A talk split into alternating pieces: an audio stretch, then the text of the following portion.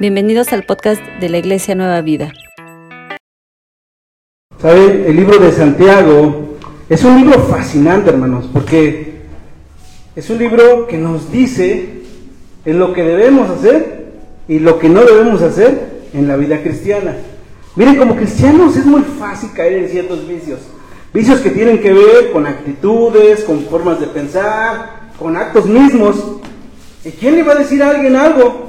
Si se cree tan santo, ¿quién le va a llamar la atención? Hay de aquel que se atreva, ¿no? Y sin embargo Santiago nos lo dice, nos va a decir claramente qué hacer y qué no hacer. Hoy vamos a meditar este pasaje que acaba de leer nuestra hermana Marta, un pasaje muy serio, muy importante, pero creo que nos va a ayudar nuestro corazón y nos va a traer descanso después de que lo meditemos en él. Cierren los ojos, hermanos. Padre, te agradezco que en este día nos permitas estar aquí juntos para meditar en tu palabra, Señor. Yo te ruego, Señor, que tú hables a nuestros corazones y nos hagas ver cuál es la fe que tú quieres que tengamos a ti y no esa fe que nos gusta tener a nosotros. Padre, tómanos en tus manos, sé que tú hables, no yo, te lo pido en tu nombre santo, en el nombre de Jesús. Amén.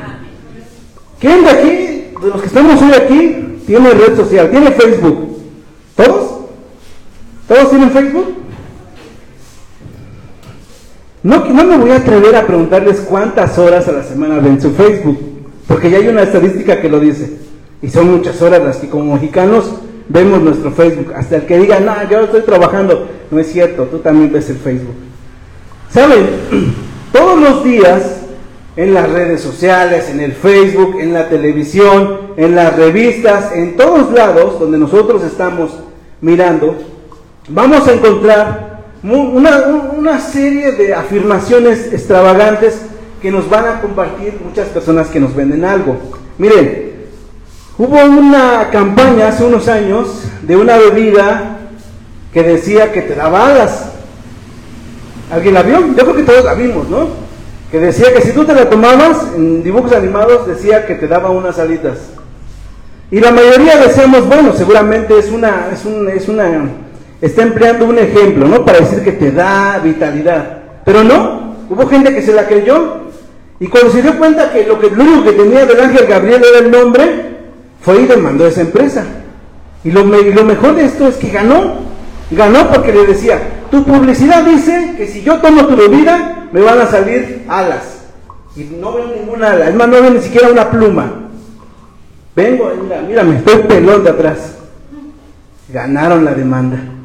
Saben, todos los días vamos a encontrar anuncios como estos, donde todos aquellos que ofertan algo nos van a vender y nos van a decir que su producto es mejor, que su producto es fantástico, que su producto nos va a resolver la vida. Nos van a decir que con poco dinero vamos a tener ropa más limpia, vamos a tener unos dientes más blancos, vamos a tener un cabello más sedoso, Vamos a tener, ¿qué más? ¿Qué más? Una comida más sabrosa.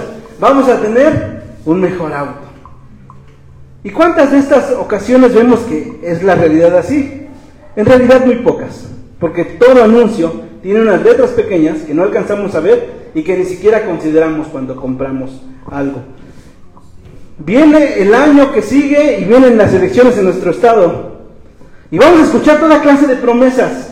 Promesas que nos van a, desde las más extravagantes a las, más simples, desde las más este, serias, o sea, que tienen que ver con algo importante en nuestro Estado, hasta las más triviales. Promesas, promesas, promesas vamos a escuchar de todos los partidos y al final nos vamos a dar cuenta que esas promesas son huecas, porque casi nadie las cumple.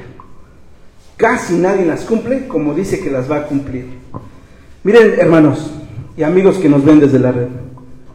Como cristianos, yo pienso que también nosotros tenemos ciertas afirmaciones que son importantes. Miren, voy a citar alguna.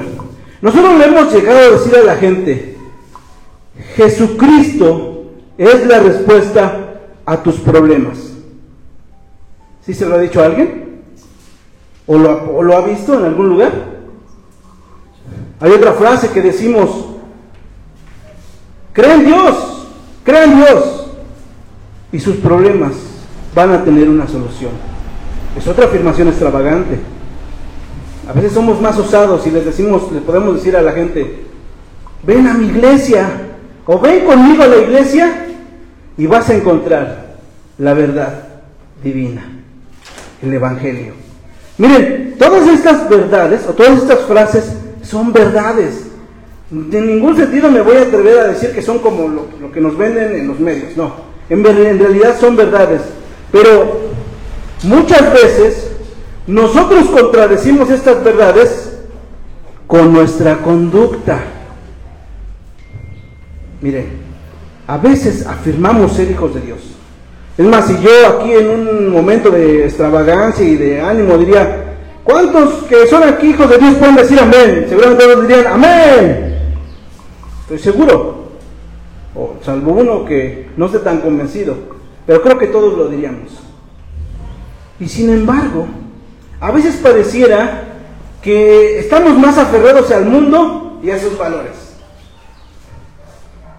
Poseemos, hermanos, una verdad, una verdad, le llevo a decir como aquella eh, actriz eh, de Cuba.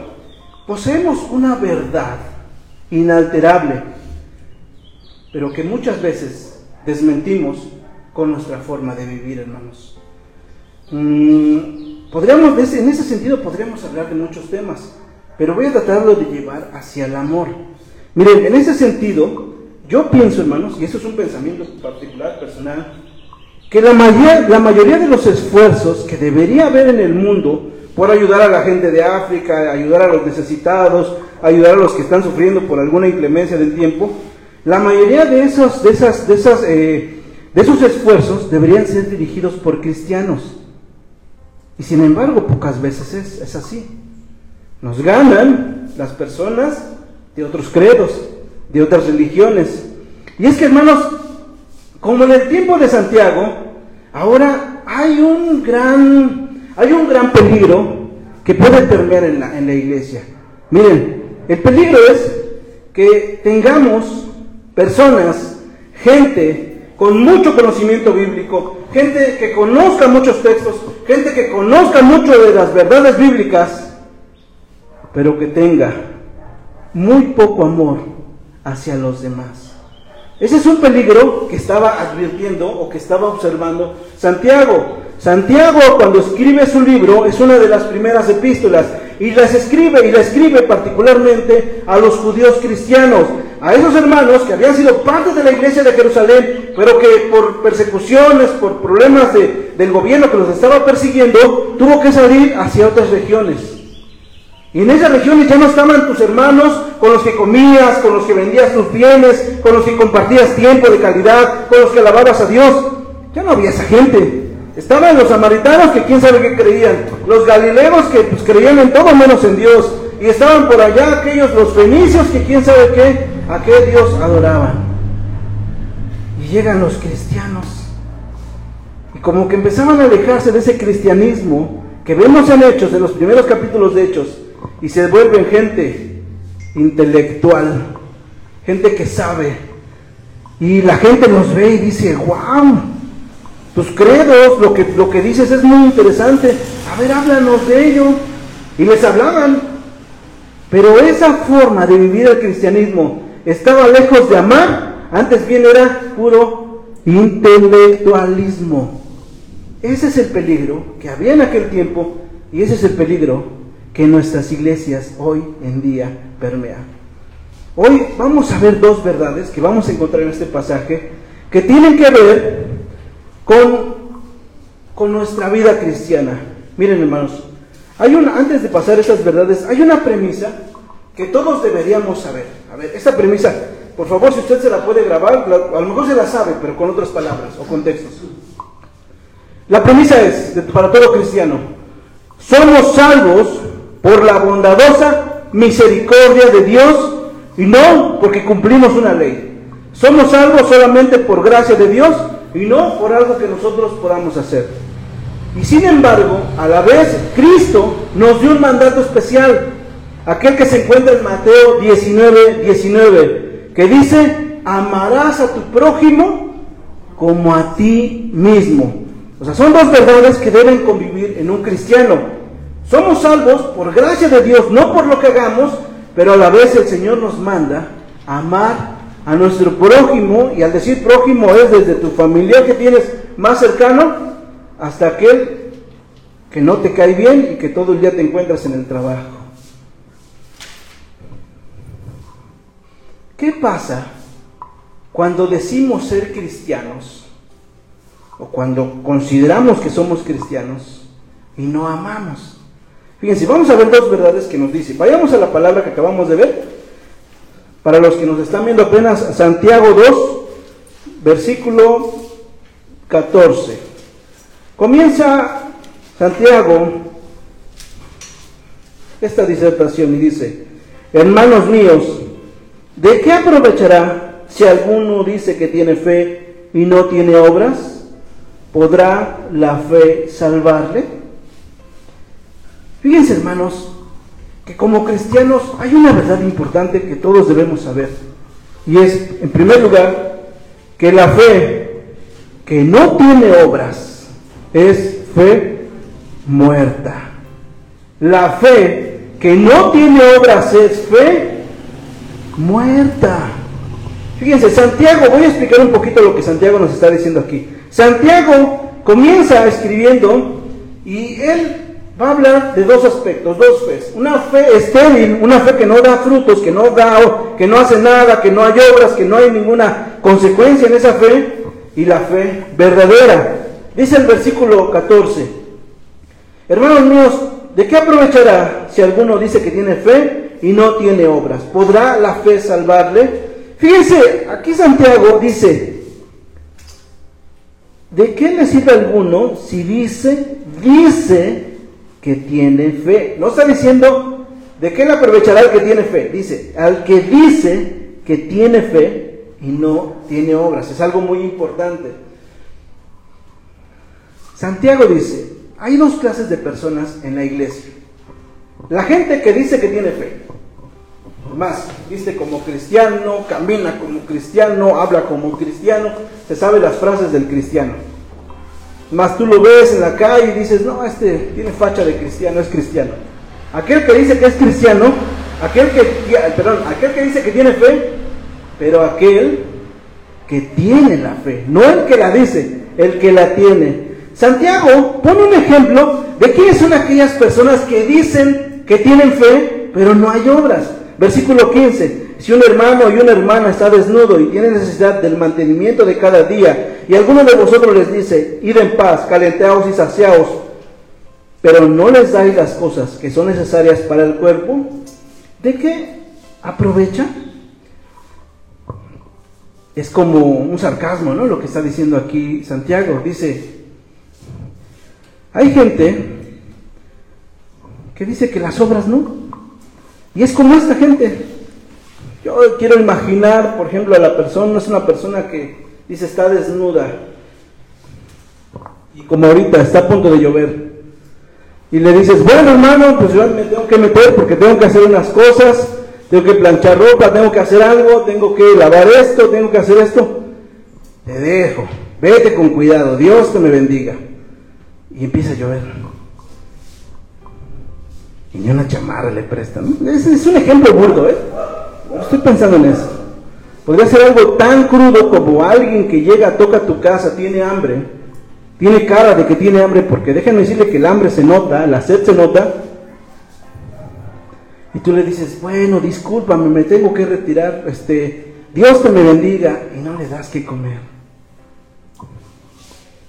Es increíble que pueda haber gente así, y, no, miren, no, no está hablando Santiago de gente de fuera, Gente que no conozca, está hablando de gente que dice que tiene su fe en Cristo.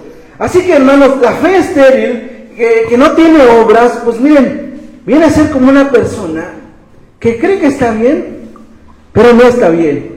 Miren, vamos a ver el versículo 17. Dice, así también la fe, si no tiene obras, es muerta en sí misma. Lo que está diciendo tal cual.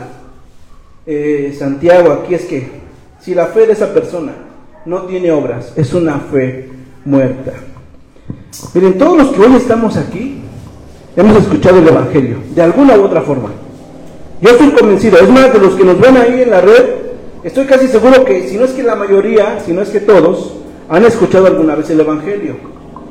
Si yo dijera, aquí quién tiene fe en Cristo, me debe decir que todos levantamos la mano, hasta el más tímido a lo mejor haría esto, pero todos tenemos fe.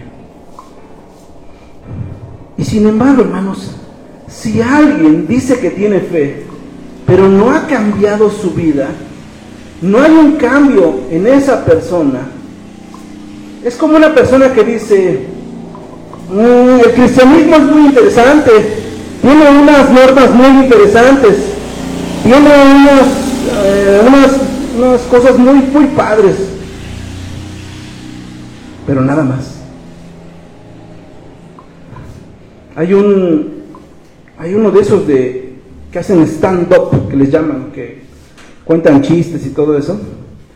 Es bastante, bastante eh, en contra del cristianismo. Yo alguna vez lo escuché, me llegó y en el Facebook y lo escuché y es muy chistoso eso sí, pero se ve que no traga a los cristianos. No les voy a decir su nombre para que no lo busquen. ¿eh? Imagínense. Y me llamó la atención que cuando casi termina su, su stand-up que hace en ese momento, dice, el cristianismo tiene muchas verdades que son muy padres, dice. Sí. Lo que dice el cristianismo está muy, muy cool, dice.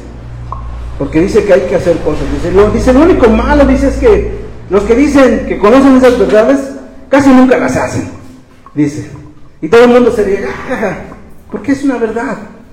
Hay gente, dice Santiago, y ese es un peligro, que dice que tiene fe. Pero si la fe no transforma tus pensamientos, tu conducta, tu forma de hablar, tu forma de pensar, tu forma de actuar, si la fe no está haciendo tal cosa en ti, en realidad es una fe incompleta, por no decir que es una fe estéril. Mira, si, si uno es de esas personas que se anda peleando con todos, que anda ahí dando de cosas por allá, por acá, y dices que eres cristiano, como que entonces tu fe no es del todo completa. Por no decir que es estéril. Hermano, si nosotros conocemos las verdades bíblicas, las que las conozcamos, las verdades que conozcas, no te estoy diciendo que debes conocer todas, si eres un pequeño como la niña, la pequeña hermosa que está por allá. Si tú eres alguien que conoces desde las verdades más simples hasta las más, este, las más complejas que deben conocer los, los ancianos de la iglesia, pero no las haces, dice Santiago, nuestra fe viene a ser como fe muerta, como fe muerta. Miren hermanos, la fe, perdón, las obras no nos sirven para ganar la salvación, convengamos. Y con esto no quiero decir que estoy creando una nueva doctrina, un nuevo evangelio. las, las obras no te sirven para ser salvos, no, no te sirven para ser salvos. Que quede claro, yo no lo estoy diciendo y que quede grabado. no te sirven para ser salvos.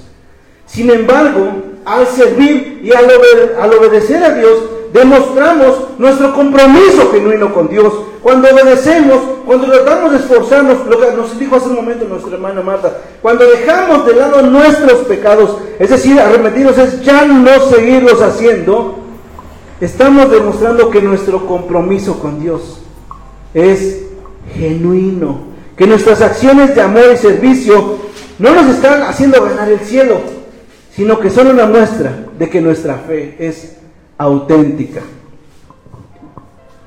La fe que no tiene obras es fe muerta.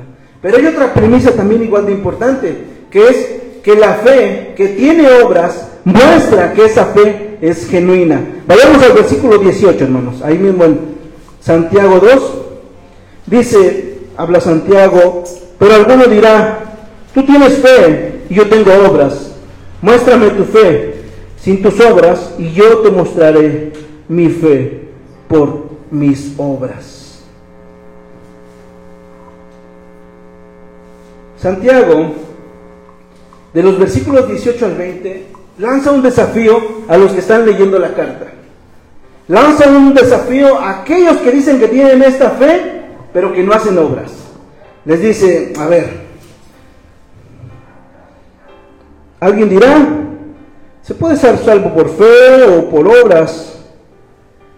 Y Santiago dice, si alguien me dice eso, muéstrame tu fe sin tus obras y yo te mostraré mi fe por obras. ¿Qué quiere decir esto? Mire, Santiago está pensando en que alguien le podrá decir, a ver, a ver, la Biblia dice, Pablo lo dice, lo va a decir más adelante porque déjenme decirles que las cartas de Romanos todavía no se escriben en, en el tiempo que se escribió esta epístola, todavía no se escriben muchas verdades que va a transmitir Pablo y que va a redondear perfectamente. Pero mucha gente va a decir, la fe es solamente, perdón, la salvación es solamente por fe. No tienen que ver las obras. Y sin embargo, le dice aquí algo muy importante Santiago. Le dice, muéstrame tu fe sin tus obras. A ver, quitemos tu, tu fe. ¿Qué queda de ti? No, pues no queda nada, no hago nada, no hago ninguna obra, no, no hay un cambio en mi vida. En cambio, yo te mostraré mi fe solamente por mis obras. Es decir, no ni siquiera te voy a decir que yo soy cristiano, que soy seguidor de Cristo, solamente con que veas cómo me comporto y qué es lo que digo y lo que hago yo. Hay una verdad, y la, la veníamos hablando hace rato en la casa, es el versículo 19. Es un versículo muy crudo, pero es una, una verdad que yo no había visto hasta que me puse a analizar este pasaje. Santiago dice, ¿tú crees que Dios es uno? Bien haces. También los demonios creen y tiemblan. A ver, Santiago dice, Santiago cita la verdad o el artículo principal de fe judía. Deuteronomio 6.4, lo, lo leímos hace, hace unos domingos, ¿se acuerdan? Cuando estábamos viendo el mes del hogar donde se citaba que Dios, vayamos allá, Deuteronomio 6.4.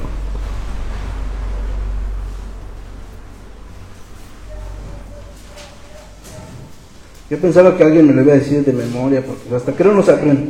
Ajá. Gracias. Jehová nuestro Dios Jehová uno es. Santiago trae a la luz el artículo principal de fe de los judíos, que es esta frase. Y quien tiene esta frase por, por, por una convicción propia, en sí misma es una fe. Pero Santiago dice, ¿tú crees que Dios es uno? Bien haces también los demonios creen y tiemblan. ¿Qué estaba diciendo Santiago con esto? Bueno, estaba diciendo que también los demonios tienen por convicción esa verdad. Que Jehová es Dios y Jehová uno es. Y sin embargo, esa fe o esa convicción que tienen no hace que su conducta sea distinta. ¿Sí? Si lo podemos traducir de una forma muy, muy realista. Si tu fe es, yo creo en Dios, creo que Dios es el que hizo todo, el que da la salvación, pero no hay un cambio en tu vida, tú tienes la fe que tiene un demonio. Qué duro, ¿no? Qué duro, porque imagínense que después de tantos años pretendiendo tener una fe genuina, después de tantos años pretendiendo tener una fe que aparentemente era, era clara, resulta ser que no es fe. Y vas a tener la misma perdición que los demonios. Es terrible. Y sin embargo, aquí Santiago lo dice sin pelos en la lengua. Versículo 20 dice algo que es así. Mas, ¿quieres saber, hombre vano, qué es la fe? Que la fe sin obras es muerta. Me traje otra Biblia que tiene cuatro versiones para que leamos este texto, para que veamos qué dice este texto en otras versiones. La Biblia, Dios habla hoy. Versículo 20 dice, está diciendo Santiago, no seas tonto, reconoce que, la que si la fe que uno tiene no va acompañada de hechos, es una fe inútil. Fíjense que, cómo lo, está diciendo el texto. Lenguaje sencillo, dice así, no seas tonto, debes aceptar de que nada te sirve ser fiel a Dios y confiar en Él si no haces lo bueno. La versión que tenemos nosotros de 1960 es muy tranquilita. Dice, hombre vano. Dice, más quiere saber, hombre vano, que la fe sin obras es fe muerta. Y sin embargo, el sentido es que Santiago está, está llegando a un punto donde les dice, eres un tonto. Por no decir una palabra más fea. Si tú crees que así es la fe que debemos vivir. Y después Santiago va a dar dos ejemplos. Versículo 21. No fue justificado por las obras a Abraham nuestro padre cuando ofreció a su hijo Isaac sobre el altar. ¿No ves que la fe actuó juntamente con sus obras y que la fe, la fe se perfeccionó por las obras? Y se cumplió la escritura que dice, Abraham creyó a Dios y le fue contado por justicia y fue llamado amigo de Dios. Santiago dice, te voy a poner un ejemplo que tú conoces, que es el de Abraham.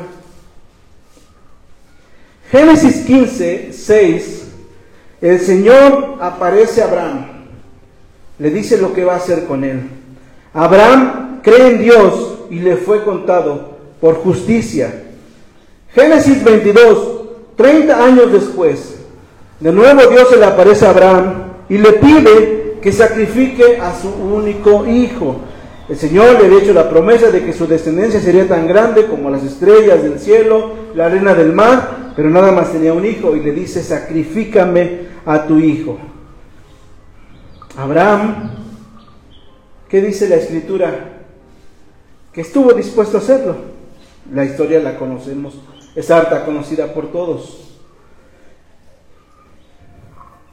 La fe que justificó, que salvó a Abraham, fue la que recibió por gracia.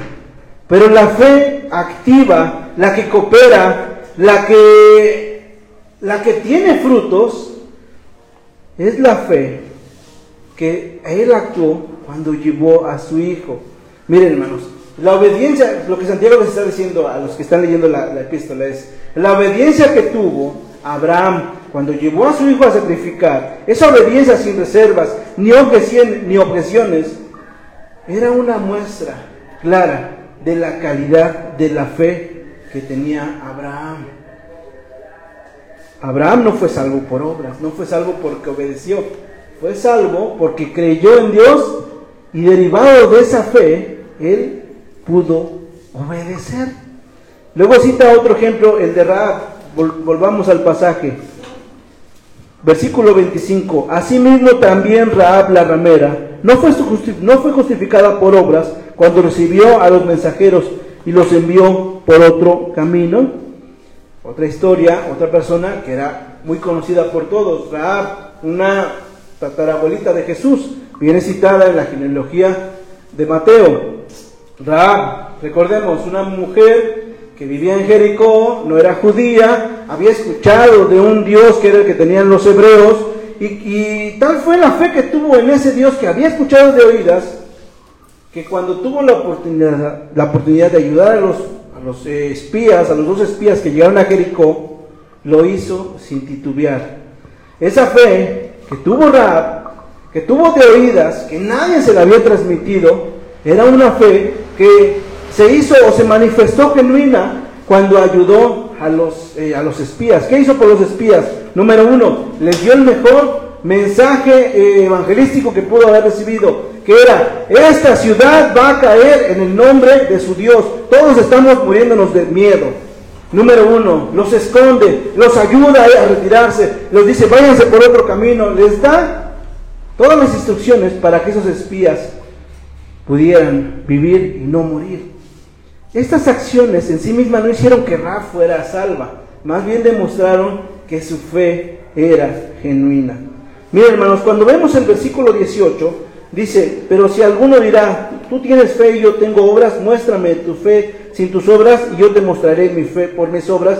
Parece ser que se contrapone por lo que vemos en Romanos 3:28, donde dice que el hombre es justificado por fe sin las obras de la ley. Pero en realidad vamos a decir que no se contraponen ni lo que dice Pablo y lo que dice Santiago, porque Pablo cuando habla Romanos 3:28 les está hablando a aquellos hombres, a aquellos cristianos que creían, o aquellas personas que estaban leyendo, que creían que podían ser salvos por algo que podían hacer.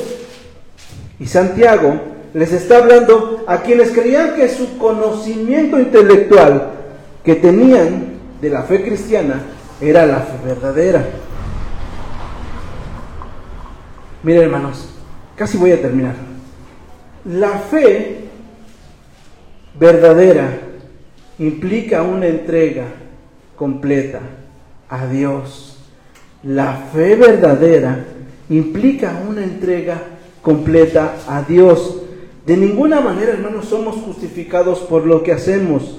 Y sin embargo, la, la, fe verdadera siempre va a resultar en buenas acciones. La fe en Jesús nos da salvación y la obediencia que tenemos hacia Jesús demuestra que nuestra fe es genuina. Quiero terminar, o casi terminar este punto, o terminar este punto con lo siguiente. Las obras, hermanos, hacen que nuestra fe se perfeccione. Si tenemos fe y no hacemos obras, en realidad es una fe bastante incompleta, bastante hueca. no es genuina. Es alguien que compartes las verdades bíblicas, intelectualmente estás de acuerdo, pero si no hay un cambio en la vida, no viene a ser una fe verdadera. Ahora, yo quiero terminar con lo siguiente, hermanos. Todos aquí tenemos fe, estoy seguro. Tenemos fe en Jesús. ¿O hay alguien que no tenga fe? Tomen nota, hermanos ancianos, para que le hablen. ¿Alguien no tiene fe en Jesús aquí? ¿Alguien allá que nos ve? Mándanos un mensaje. Yo quiero preguntarte, ¿qué clase de fe es la que tenemos? ¿Qué clase de fe es la que tiene usted? Es una fe que tiene obras, que se demuestra en obedecer, en atender lo que Dios dice? ¿O es una fe que solamente se suscribe en conocer y no hacer nada más? No me conteste esta pregunta, pero sí quisiera que usted se la contestara, porque de esto va a depender su futuro en la eternidad. Porque de esto va a depender dónde vamos a estar una vez que partamos de este mundo. Ahora, es, casi seguro que alguien dirá, yo he hecho buenas obras, pero nadie me las agradeció. es válido. Yo creo que a alguien le ha pasado eso. Dirá, uy, yo, si vieran lo que yo hice, miras cómo me, cómo me respondió esa otra persona. Sí, seguramente. Yo comparto. Y seguramente fue tan doloroso que dijiste, no, yo me voy a poner mis reservas y voy a ser bueno con los que son buenos conmigo y con los que no lo son, pues pongo mi. Jesús cuando decía, amad al prójimo como a ti mismo, implicaba que nosotros debíamos de estimar a todas las personas con la misma calidad de estima que tenemos hacia nosotros. Nosotros, quien no esté loco, quien no tenga problemas en sus facultades mentales, se cuida, se procura, se alimenta, se baña, se hace todo por estar bien. Y dice, esa es la calidad de atención o de perspectiva que debes tener hacia las otras personas. Pero es válido decir, no, yo ya lo hice y me fue muy mal. Yo quiero invitarte, hermano, en este momento, y aquellos que nos ven, si esa es tu fe, acércate a Dios una vez más, dile, Señor, quizás mi fe no es genuina. Nadie, nadie, no tiene que decirlo en voz alta, dígaselo desde su corazón. Si su fe es medianamente genuina, ¿a qué me refiero medianamente? Que medianamente hace obras y medianamente no las hace. Quizás es tiempo de decirle, Señor, si tú quieres esta fe, que yo tenga esta fe, me está costando trabajo, no puedo yo, porque yo cuando lo hice, me salió mal, las cosas no me salieron como yo quería, o simplemente la gente, la demás gente no me cae bien. Yo quiero tener una fe genuina. Pónganse de pie, hermanos. Dice el Señor que la gente se le acercaba a Jesús y les decía, yo te quiero seguir, yo quiero tener fe en ti. Y les decía, sígueme, y le decía, no, es que sabes que yo voy a hacer primero lo otro, voy a hacer primero aquello. La gente no le seguía, mucha gente no le siguió. Y sin embargo, nuestro Señor dice en Mateo, en Juan, perdón, 14, Jesús dijo, yo soy el camino y la verdad y la vida. Nadie, nadie viene al Padre si no es por mí. Cada uno, cierren los ojos, hermanos, cada uno vea la fe que tiene. Quizás no es la fe que dice la palabra. Fe sin obras es fe muerta. Es la misma fe que tienen los demonios o la misma convicción que tienen los demonios. Saben las verdades bíblicas, pero su conducta no es buena. Y esta no es la fe que el Señor quiere. Pero quien quiera esa fe, esa fe genuina, esa fe de obras, no lo va a poder hacer por sí mismo. Tiene que necesita la ayuda del Señor. Él es el camino, Él es la verdad y la vida. Dígale con todo su corazón, hermano, mi fe es esta, tú la conoces. Y aunque he tratado de ser bueno, no lo he logrado. Pero tú, que eres el camino, la verdad y la vida, ayúdame. Y Él nos va a ayudar. Y Él nos va a volver a ayudar a tener esa fe genuina. Si usted cree que tiene esa fe genuina, siga adelante. Pero si es como yo, que esa fe no es del todo genuina o que no es genuina, dígale, Señor, ayúdame. Ayúdame, Padre. Fe sin obras es fe muerta. Dice tu palabra y yo no quiero ser un muerto. Quiero, soy alguien que quiere ser alguien vivo, que te sirva y que te honre.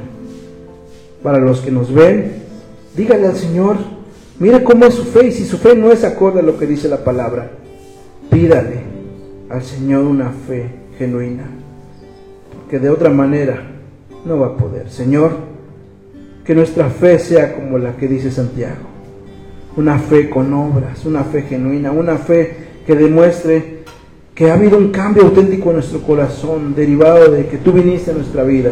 Señor, y si alguien aquí está luchando y si alguien está aquí peleado y está decepcionado porque ha sufrido haciendo cosas por los demás, Señor, tú nos enseñas y nos dices, ama, ama.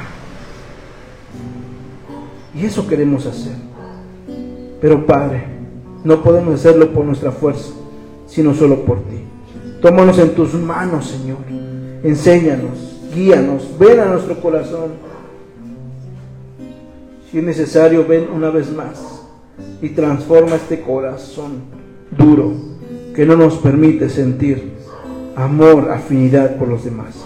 Señor, toma nuestras vidas en tus manos, porque somos tus hijos. Diste la vida por nosotros, nosotros venimos a ti, te rogamos que tengas misericordia. Padre, toma la vida de cada uno de estos hijos que están aquí, los que nos ven y aún los que no vinieron hoy, Señor. Padre, que nuestra fe sea genuina, de tal forma que cuando tú vengas nos digas bien, tu fe es genuina, tiene obras que muestran la genuinidad. Señor, toma nuestros corazones en tus manos, pues todo te lo pedimos en el nombre de Jesús. Amén. Dios me les bendiga. Tomen sus lugares. Si quieres aprender más acerca de Dios, te invitamos a seguir en nuestras redes sociales que son Spotify, INP Nueva Vida, JM, Facebook, Iglesia Nacional Presbiteriana Nueva Vida, YouTube, INP Nueva Vida, JM, Instagram, arroba INP Nueva Vida. El correo electrónico, si nos gustas contactar, es inpnuevavida, arroba gmail.com. Dios te bendiga.